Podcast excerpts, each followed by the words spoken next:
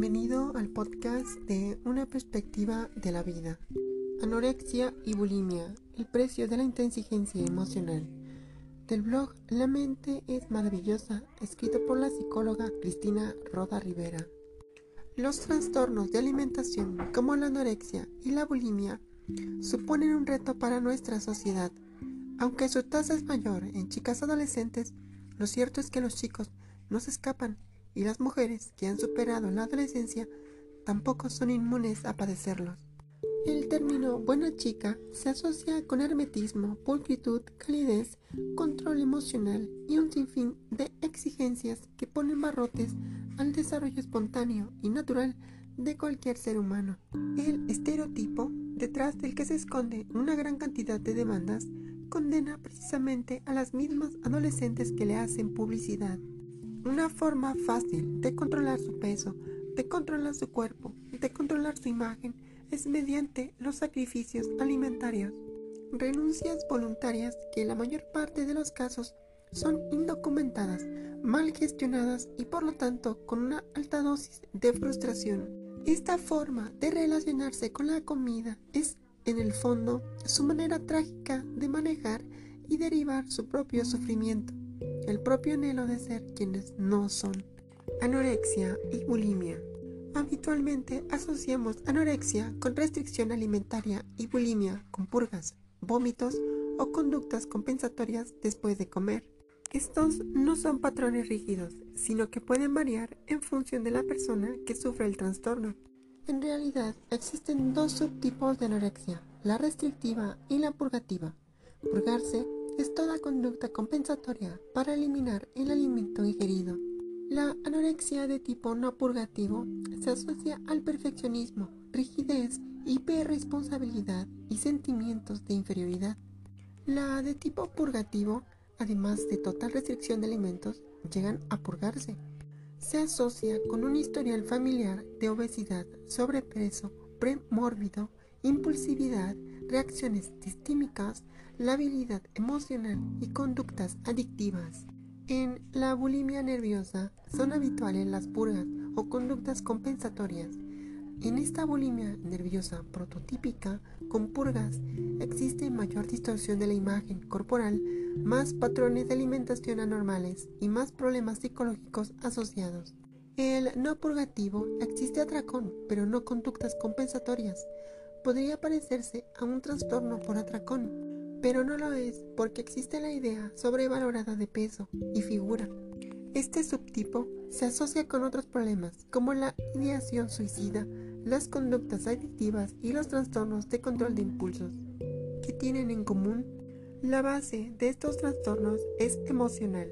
Las pacientes o los pacientes se ven incapaces de regular sus emociones Emociones que en ocasiones no han podido expresar de forma satisfactoria en un ambiente familiar poco estimulante, restrictivo, con grandes demandas acerca de su comportamiento o en un entorno que no ha sabido responder adecuadamente a su alta intelectualidad y deseo de cariño. Cuando ya se establece la enfermedad de forma clara, descartando otros trastornos orgánicos, como diabetes mellitus, neoplasia, catexia hipofisiaria u otros trastornos psicológicos como TOC o psicosis, podemos decir que nos encontramos con un trastorno de alimentación. Los trastornos de la conducta alimentaria suelen aparecer entre los 10 y 30 años. El 95% son mujeres y tienen en común la idea sobrevalorada de la delgadez. Comparten una extrema preocupación por peso y figura, distorsiones cognitivas, síntomas depresivos y de ansiedad, además de un funcionamiento social deficitario. ¿Por qué aparece a esta edad? Si tenemos en cuenta que la mayoría de las víctimas son jóvenes, mujeres, adolescentes, una de las causas probables es que la joven no sabe gestionar el paso de niña a mujer. Su sistema de comunicación de niña aún resulta deficitario y siente presión se encuentran en un contexto de emocionalidad inhibida y a esa edad son más conscientes de lo que el género femenino aparentemente les impone.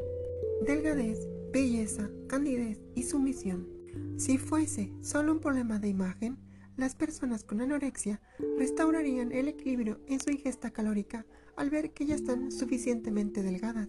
Es la necesidad de perfección, el miedo a recaer y la distorsión perceptiva lo que hace que sus patrones conductuales se mantengan. Unos patrones conductuales que solamente reciben recompensa en su propia repetición. Mitos sobre la anorexia y la bulimia. Se ha asociado la personalidad de las mujeres con estos trastornos a un patrón de desorganización vital, de debilidad, de poca inteligencia, de alta sugestionalidad acerca de los comentarios de los demás. Pero no son las características personales que se encuentran en estas pacientes cuando las evaluamos. Tampoco son personas delirantes, incapaces de discernir la realidad de la imaginación. En la anorexia, las o los pacientes no son personas delirantes e histéricas. Según algunos estudios, no se trata tampoco de una alteración perceptiva, sino de la comparación con modelos cada vez más exigentes que se materializa en comportamientos restrictivos. Es su forma de relacionarse con el mundo, de enterrar lo que nunca pudieron expresar. No comer es la mejor manera que han encontrado de controlar aquello que les sucede. Por eso, cuando no lo consiguen, se castigan sin piedad. No son histéricas, se sienten solas. Por otro lado, el hecho de tener la atención tan enfocada a un propósito les libera de enfrentarse a otro tipo de problemas que siempre serán secundarios y postergables hasta el momento en que solucionen el que para ellas o ellos es el verdadero problema. La mayoría son conscientes de que se encuentran dentro de un proceso destructivo, pero una vez iniciado han creado un sistema de refuerzos y castigos tan potente que para ellas es muy complicado escapar de él. Han programado de tal manera su cerebro que su inercia dañina es realmente poderosa. Muchos de quienes padecen alguno de estos trastornos consiguen restaurar la normalidad en sus vidas. Hacerlo es un trabajo duro que requiere de paciencia y en el que sufren recaídas.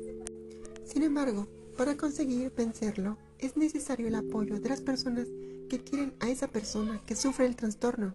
Su apoyo, su fe, su persistencia para conseguir salir del túnel son fundamentales esto es así porque el trastorno ataca directamente a la autoestima de la persona que lo padece.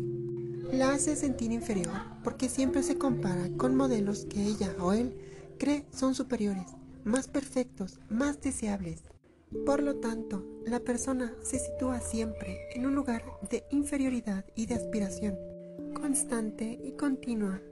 Además, es habitual que las personas que han padecido algún tipo de trastorno de la conducta alimentaria como la anorexia o la bulimia, presenten patrones de excesiva dependencia, miedo al abandono, hipersensibilidad a las críticas, alexitimia, etc. De alguna manera, este tipo de trastornos se superan, pero no se curan, y va a suponer un reto constante mantener su recuperación a lo largo de toda la vida.